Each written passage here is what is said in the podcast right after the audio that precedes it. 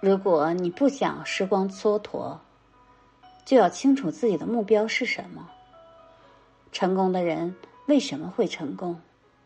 正是因为他们做事永远都有明确的目标，他们知道该干什么，不该干什么。为什么有些人迷茫、焦虑、恐惧？正是因为他们没有目标呀，没有做事呀。你想想。如果一个人有事做，忙得不得了的时候，他还会陷入迷茫、焦虑之中吗？